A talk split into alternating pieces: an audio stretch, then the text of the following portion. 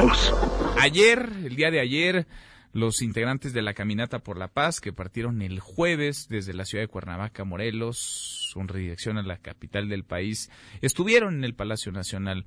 Se reunieron con integrantes del Gabinete de Seguridad, no con el presidente López Obrador, porque el presidente López Obrador había dicho que no los iba a recibir, porque él no se iba a prestar a shows, porque él tenía que cuidar, decía, la investidura.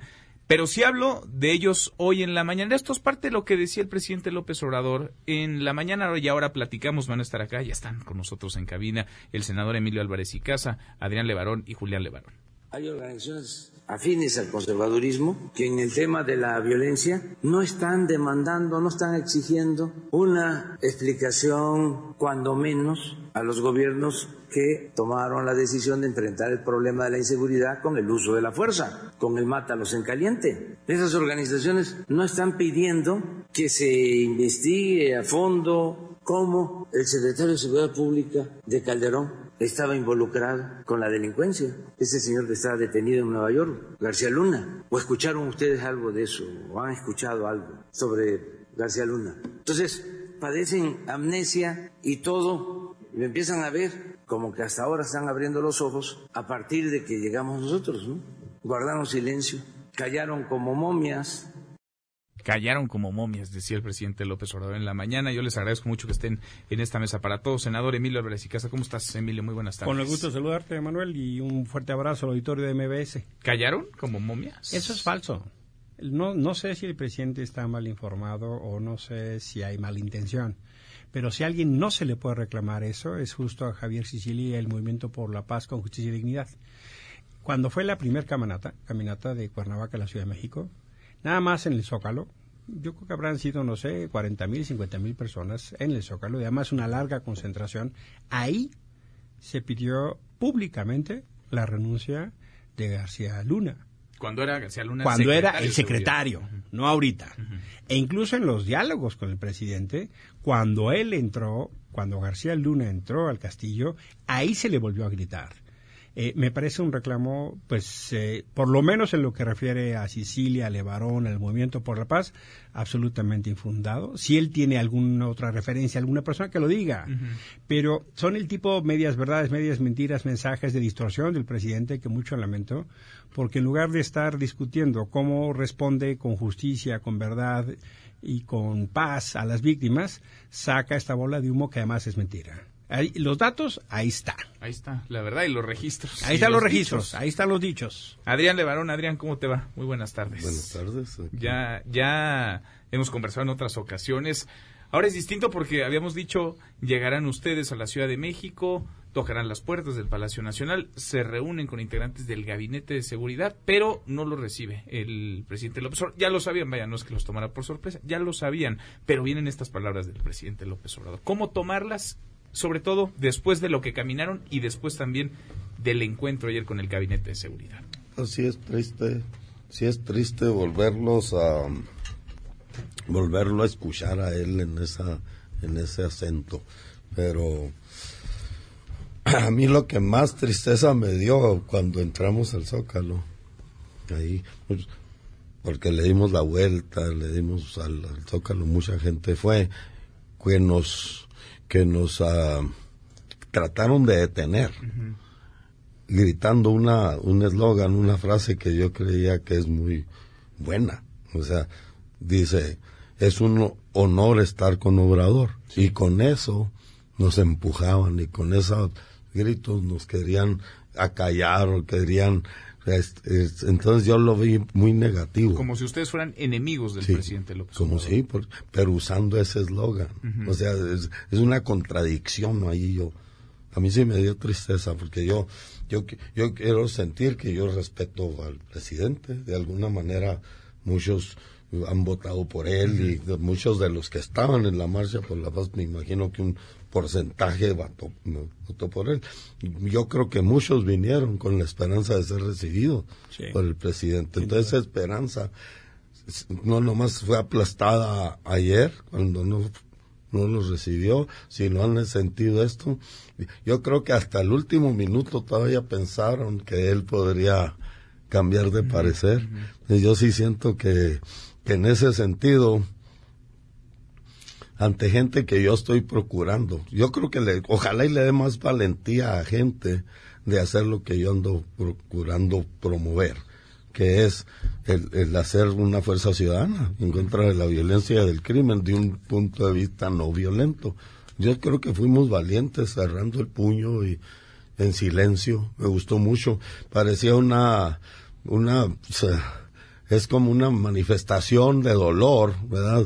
Una ceremonia, digo yo, hacia, hacia la hacia la muerte, porque se nos mataron muchos hijos de ahí, era una ceremonia sobre la muerte. Me gustó mucho el detalle que habíamos trabajado fuerte yo y Lenzo y algunos de, de la de caminar con un con solo con un pie. Recuerdo a recuerdo a Mackenzie y me gustó mucho ese sentimiento porque con eso es yo creo la invitación más grande que puede, pudo haber dado esta marcha y el objetivo es honrar a un sobreviviente que fue valiente y que fue que enfrentó retos enfrentó muchas cosas para venir y avisar de sus de sus hermanitos, sus madres muertos, balaseados, helados, sucios. Y ese acto nos debe, entonces, un homenaje a la vida. Ah, hubo dos cosas ayer. Hubo un sentimiento de, de dolor y un tipo así, reconciliación y un homenaje a la vida. Un homenaje a la vida. Víctimas, muchas víctimas, víctimas que han estado pidiendo, clamando por justicia desde hace tiempo. Julián, Julián Levarón, gracias por estar acá. Julián, el presidente hoy dice lo que dice, pero ustedes también habían mencionado desde hace tiempo, lo hemos conversado en otras ocasiones, que la de ayer no era una marcha, que la de que comenzó el jueves no era una caminata contra el presidente López Obrador, contra el gobierno de la República. Es una marcha para visibilizar, es una marcha de víctimas, es una marcha para exigirle a todas las autoridades y a toda la sociedad, Julián, a que se activen y hagan lo que les toca. Yo quisiera desde aquí exigirle al presidente que deje de estar politizando el tema de la violencia él aceptó el cargo, la gente votó por él, levantó la, mano y juró hacer que se cumplan las leyes. Han sido asesinados 40 mil mexicanos desde que llegó a la presidencia y en la marcha fueron asesinados en Guanajuato 27 personas en un día, entre ellos una niña de cuatro años.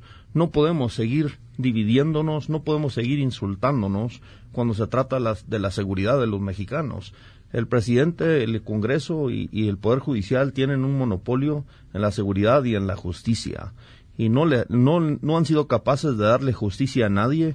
Eh, no hay nadie sentenciado por el crimen del hijo de Javier Sicilia, ni por mis hermanos, ni por mi, mi primo, ni por, ni por mi cuñado, ni por mi tío, ni por las miles de víctimas que yo he conocido a lo largo y ancho del país. A nadie se le ha hecho una justicia. El país de la impunidad. Sí, es, eh, exactamente. Y yo... Ah, yo creo que, que nosotros marchamos para hacer visible eso y para mover corazones y conciencias. Eso no es una marcha en contra del presidente, pero sí es una exigencia a todos los poderes que cumplan con su obligación de, de, defender la vida y también para decirle al presidente y a toda la los que tienen el poder en el país que nosotros aquí estamos para ayudarles, pero no nos vamos a quedar callados cuando nos asesinan y cuando nuestros hijos terminan siendo carne de cañón para sus experimentos ah, y, que se politice y que se nos ofenda y nos insulte sin, ah, y, que nos quedemos callados. Este, yo creo que es ah, una enorme falta de respeto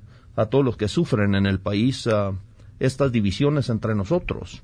¿Quiénes estaban en esta caminata, Emilio, senador Emilio Mira, esencialmente eran víctimas y colectivos de víctimas de distintos lugares de la República. Vino gente, por ejemplo, de Chilapa, donde salió esta foto conmovedora de los niños armados. Sí, en donde hace algunas semanas, apenas unos días... la tragedia músicos nahuas, Uno de ellos de 14 años. Le preguntaban, oiga, ¿y por qué esos niños no están en la escuela? Porque los maestros cuando van, van dos días a la semana porque han matado a varios y están amenazados de que si van los matan. Por eso esos niños no están en la escuela. Fueron familiares de esa región que ha sido asolada por la violencia con cientos, si no es que miles de personas desaparecidas y asesinadas. Vino gente de Guanajuato que está teniendo una crisis de violencia brutal. Un colectivo que empezó de cinco familias y ahora son más de 100 familias con familiares desaparecidos en Guanajuato. Vino gente de Veracruz, vino gente, por supuesto, de Chihuahua, vino gente de Baja California, vino gente de Sonora, por supuesto, gente de la Ciudad de México, del Estado de México, gente de Nuevo León. Vino de una enorme cantidad de lugares de la República, en su gran mayoría víctimas, víctimas en lo colectivo, y que se encontraron víctimas de lo que había sucedido cuando Calderón y Peña, pero también ahora de este sexenio, lamentabilísimamente. Por ejemplo, unos familiares de tres jóvenes que fueron desaparecidos de a salir de trabajo de un Sambors en la delegación Gustavo Amadero, por ponerte un ejemplo aquí de la Ciudad de México. También hubo muchas personas solidarias, expertos que han trabajado las propuestas que se entregaron tanto en el Senado de la República como al Gabinete de Seguridad. Estuvo gente, por ejemplo, como Mariclea Costa, José Antonio Guevara, estuvo gente como Marielena Morera, Santiago Corcuera, estuvo un sinnúmero de actores, por ejemplo, Ana Lorena Delgadillo, o mucha gente que incluso no solo trabaja el tema de la justicia en México, sino la discusión, por ejemplo, de lo que pasa ahora con los migrantes. Estuvo también Jacobo Dayan, por supuesto, muy impresionante, eh, la familia Levarón, en como 200.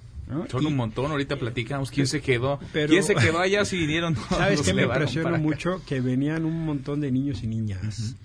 Ahora que hablábamos del gesto de Mackenzie, yo le quiero compartir al auditorio, piensen por favor en una niña de 8 años, ubiquen, no sé, una hija, una sobrina, ahora piensen en una niña de 8 años herida de un balazo en un brazo, y ahora piensen que ella caminó 10 kilómetros y que para poder llegar se quitó el zapato para que no le estimaran las ampollas y que cuando llega, lo primero que le dice a la persona que encuentra es, tenemos que regresar por mis hermanos.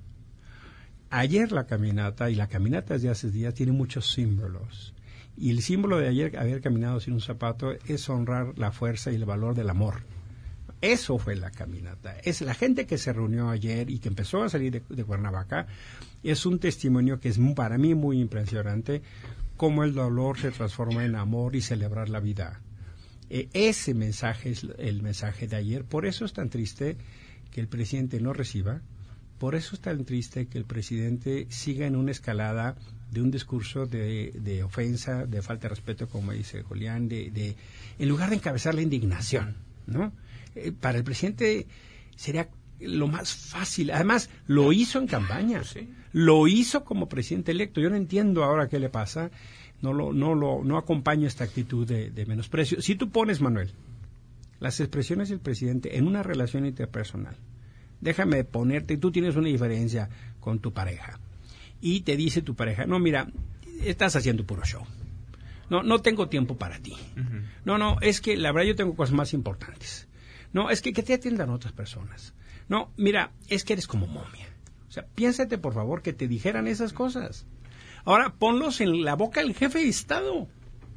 Y para cereza el pastel, el mensaje de Javier Sicilia y de Adrián ayer, fíjate, Adrián dice, la guerra sale de la cabeza, el amor sale del corazón, juntemos nuestros corazones. Y Javier le dice al presidente, presidente, yo soy un poeta que viene aquí a buscar que se pueda retomar el tema de justicia transicional. ¿Y qué es la justicia transicional? En tres palabras. ¿Cómo hacemos que no haya más casos atendiendo a las causas? Si atendemos las causas, no va a haber más casos.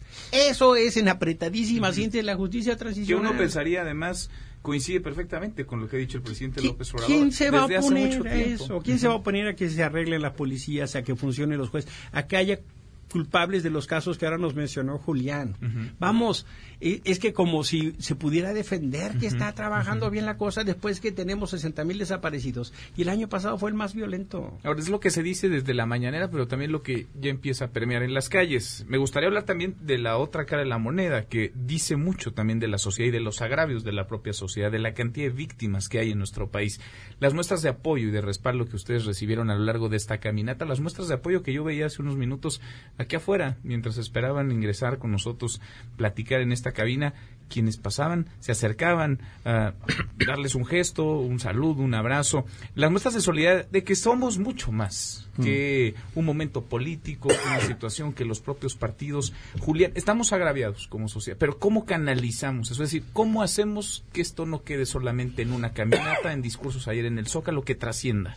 Tiene que ser un poder nuevo. Nosotros vamos a a, construir una fuerza nueva en México de ciudadanos, porque la política nos ha dividido y también las clases, la, la, religión y creo que pero una fuerza nueva que eh, eh, es una organización no un partido es, es, no, no, tiene nada que ver con algo institucional. Es meramente ciudadanos. No necesitamos leyes no necesitamos legisladores no necesitamos este, todo el poder judicial y todo lo demás para saber que matar a alguien está mal.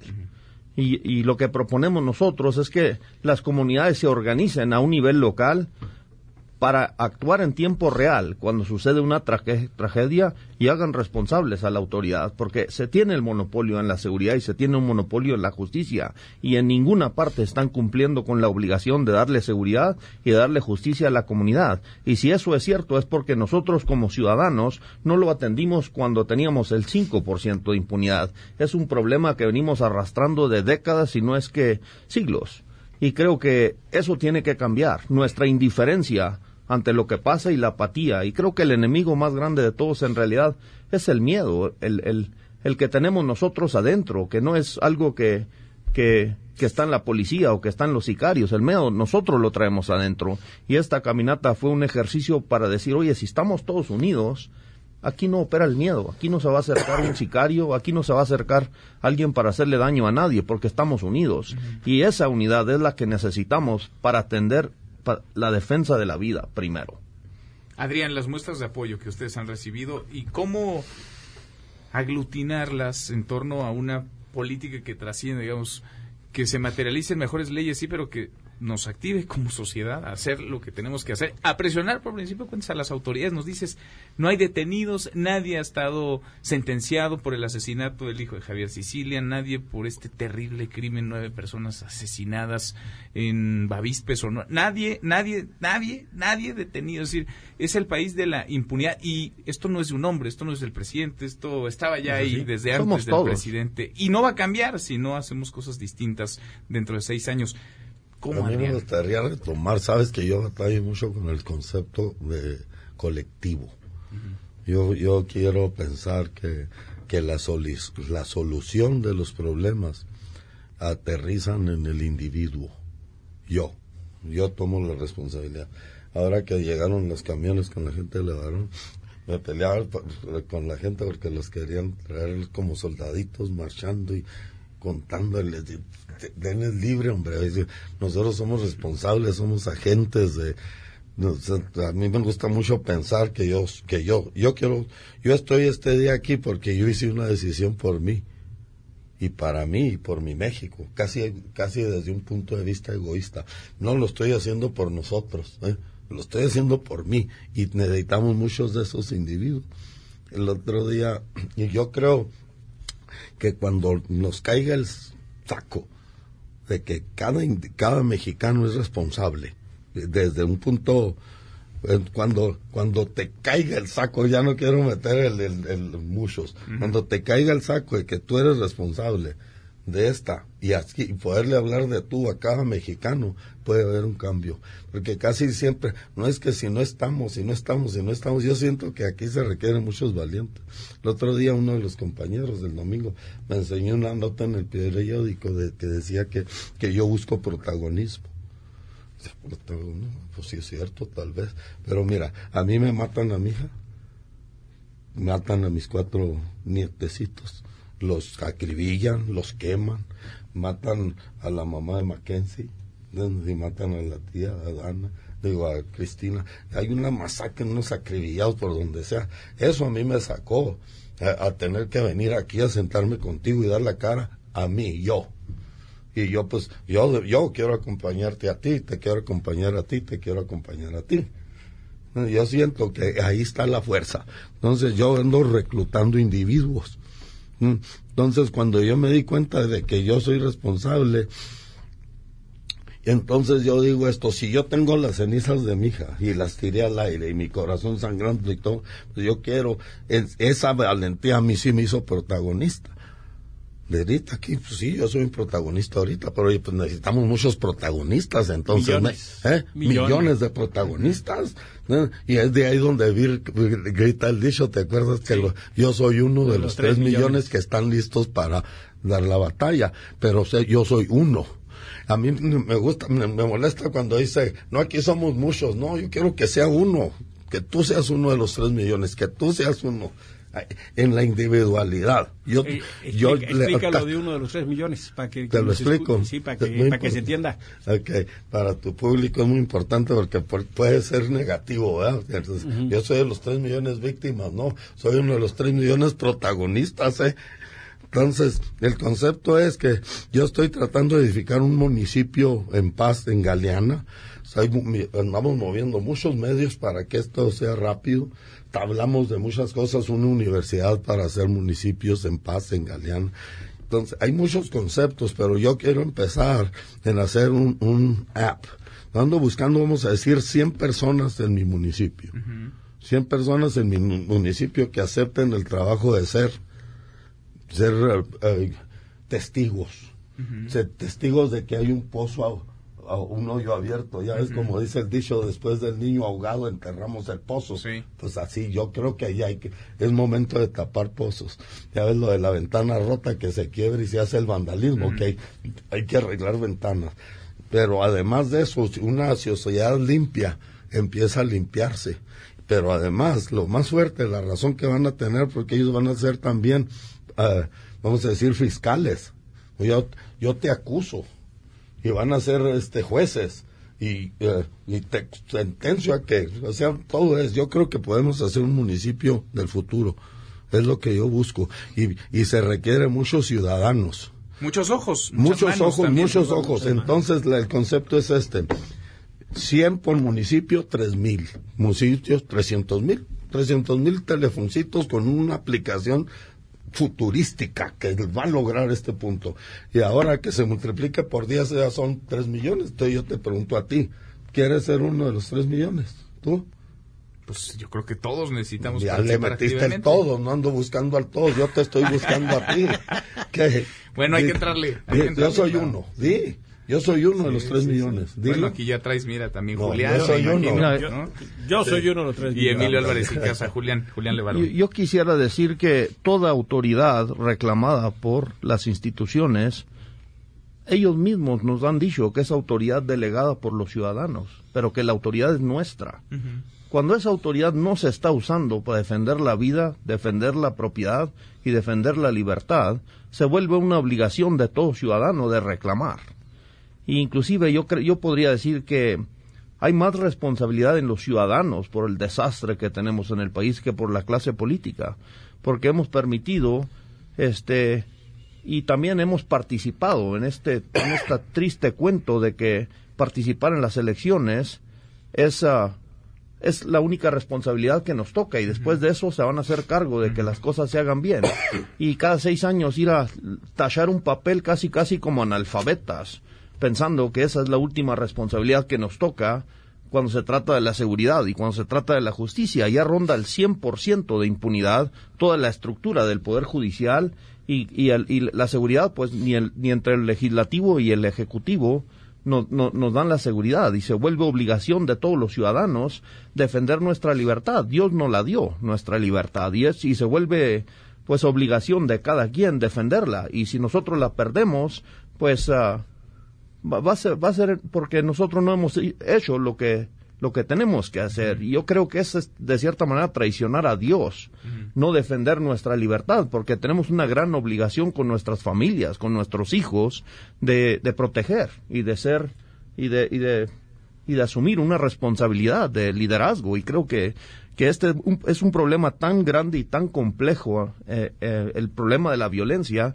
que no se va a resolver con la clase política. Necesitamos a, millones y millones de actores en, todos los rincones del país para sacar la carreta del atoradero y seguir pensando que la mula del gobierno que va jalando la carreta pues nos va a sacar de ahí. Está tan atascada que es como chicotear una mula que es imposible que nos saque de ahí. Necesitamos todos bajarnos de la carreta y a ver cómo la vamos a sacar. Sí, porque de pronto parece que estamos sobrediagnosticados ya, ¿no? Es decir, tenemos claridad de que 2019 fue el año más sangriento de la historia, y antes había sido 2018, ya antes 2017, y antes 2016, y vamos de máximo histórico en máximo histórico, pero no se está cambiando de fondo, senador Emilio, Emilio Álvarez y Casa, las políticas, ni las formas, ni tampoco la relación en la que el gobierno y los ciudadanos, toda la sociedad civil, de alguna manera se comunican, se activan, se accionan.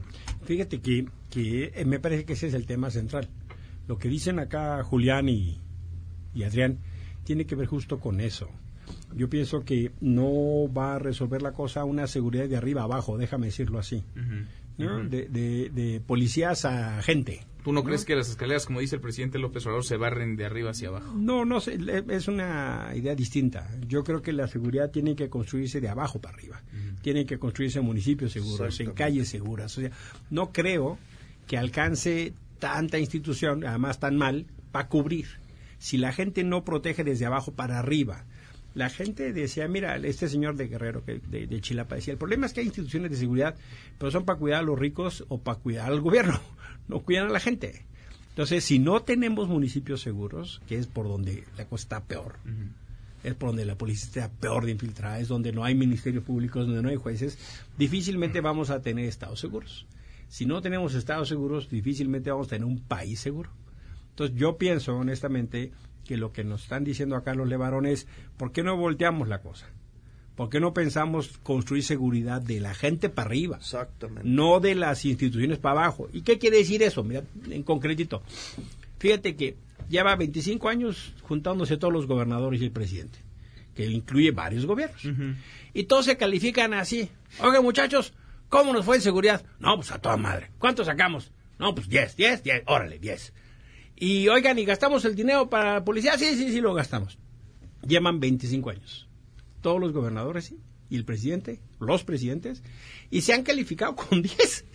Y se gastan todo el dinero. ¿Por qué? Porque ellos se califican a sí mismos. ¿Qué tal si los ciudadanos calificaran el desempeño? ¿Qué tal si los ciudadanos fueran independientemente a decir, oye, esa policía no está funcionando? Oye, ese dinero no lo estés gastando en una patrulla para el presidente municipal. Gástalo donde se requiere. Por eso te digo el ejemplo de que mientras, por ejemplo, el Consejo Nacional de Seguridad, los gobernadores y el presidente se califiquen a sí mismos, como hoy sucede, el más o menos, para que tengas el dato, 95 de cada 100 acuerdos se toma por unanimidad y tenemos el resultado que tenemos, sí, sí, Manuel. Sí, o sea, es que los gobiernos se califican a sí pero, mismos. Pero está, pero está mucho peor que eso, Emilio. Está sí, lo pongo como peor. un ejemplo, pero hay... Pero imagínate, la Corte Suprema uh -huh. son la última instancia cuando se trata de darle justicia a la comunidad. Tú le preguntas a cualquier persona en la calle si las Cortes y el Poder Judicial se dedican a darle justicia al mexicano o garantizar la impunidad para el delincuente. Uh -huh nadie ve justicia en nuestro país y sin embargo les permitimos que ellos tengan un monopolio en este servicio y que cuando tengamos un conflicto con las instituciones ellos tengan la última palabra. Están en, demasiado, en, en es justo. demasiado lejos de los ciudadanos las instituciones. Bueno, no, no representan a, a, ni a la justicia ni a los ciudadanos. Eso, eso es completamente fraudulento. Ahora estamos en estas, ¿no? Y, y de esta queremos salir todos quizá la ruta de algunos es distinta, pero vaya, creo que nadie quiere que 2020 sea el año más sangriento, que llegue a rebasar a 2019 y luego venga el 2021. ¿Podemos? ¿Realmente podemos? Esta es la última, estamos ya tocando fondo, es decir, realmente ya estamos hasta abajo, peor no nos puede ir, Julián. Te voy a decir por qué sí podemos, por qué sí vamos a poder. Porque Hoy en día tenemos herramientas que en la marcha del 2011 no teníamos. El invento de la imprenta logró la separación de la iglesia y el gobierno para darle libertad de conciencia y expresión que ha revolucionado el mundo. Las redes sociales nos están dando herramientas hoy en día para bajarle al miedo y darle un poder inmenso a todos los ciudadanos. Y yo creo que con esas herramientas y que se va bajando cada vez más la barrera del miedo para los ciudadanos, este país va a retumbar con el dolor de las víctimas y con el, el, la exigencia de seguridad y justicia.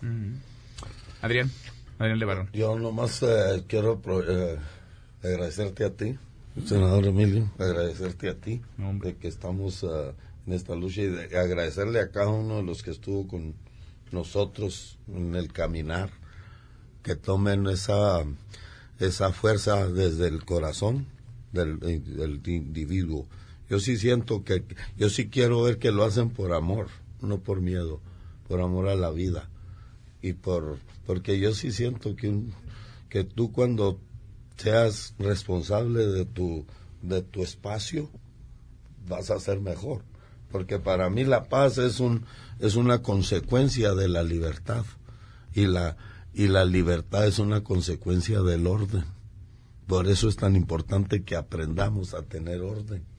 Y sí necesitamos lo del yo siento que la razón más importante de tener las herramientas para lograrlo es es porque muchos han de decir no para qué para esto existe mucho para qué invertir dinero y fondos en en, la seguridad pues mejor lo invertimos en, en el avance y yo digo oye pues cómo puede haber avance sin seguridad el primer dinero se tiene que invertir en el orden. Si no, no hay progreso. Nos estancamos y nos esfumamos. Y yo sí estoy listo eh, para darle toda la fuerza del mundo a esto, porque yo sí me temo que si no arreglamos esta cosa, nos vamos a ir de picada imposible. Peor, sí podemos tocar fondo, peor, mucho peor, fondo. Emilio. Mira, yo, yo honestamente espero que, que a partir de las propuestas que entregó ayer la caminata, haya un liderazgo de quien ha sido electo como presidente y como gobierno. Y también espero que el Senado de la República que recibió las propuestas se haga cargo para estar a la altura de, de las víctimas. O sea, lo que vimos ayer es un ejemplo más de cómo quien en condiciones de absoluto dolor pone una muestra al país. No, no, no se quedaron en, en Bavispe llorando. No se quedaron en, en Chihuahua lamiendo la herida. Salieron a decirle al país lo que nos están diciendo. Y por eso digo, lo que toca es estar a la altura de las víctimas que nos piden no aceptar la resignación y romper el miedo. Honestamente sí pienso que, que las autoridades tenemos una deuda, y me incluyo en eso en el Senado. Eh, mi trabajo ha sido abrir estas puertas y tender estos puentes para que se escuchen estas voces. ¿Para qué escuchar estas voces? porque tienen algo que decirnos, no, no, no están proponiendo la violencia, están proponiendo que enfrentemos este tema todas y todos. Yo aspiro y espero a que el gobierno de la República deje de ubicarse en el asunto de la, del conflicto y genere una condición de encuentro a todas y todos. Pues ojalá. Ojalá. Ojalá porque lo necesitamos y rápido, urgente. Senador, gracias, Emilio. Mi privilegio, por estar acá. Muchas gracias, Julián Levarón. Gracias, Julián. Dios lo bendiga. Muchas gracias, Adrián. Muchas gracias. Adrián Levarón. Mesa para todos.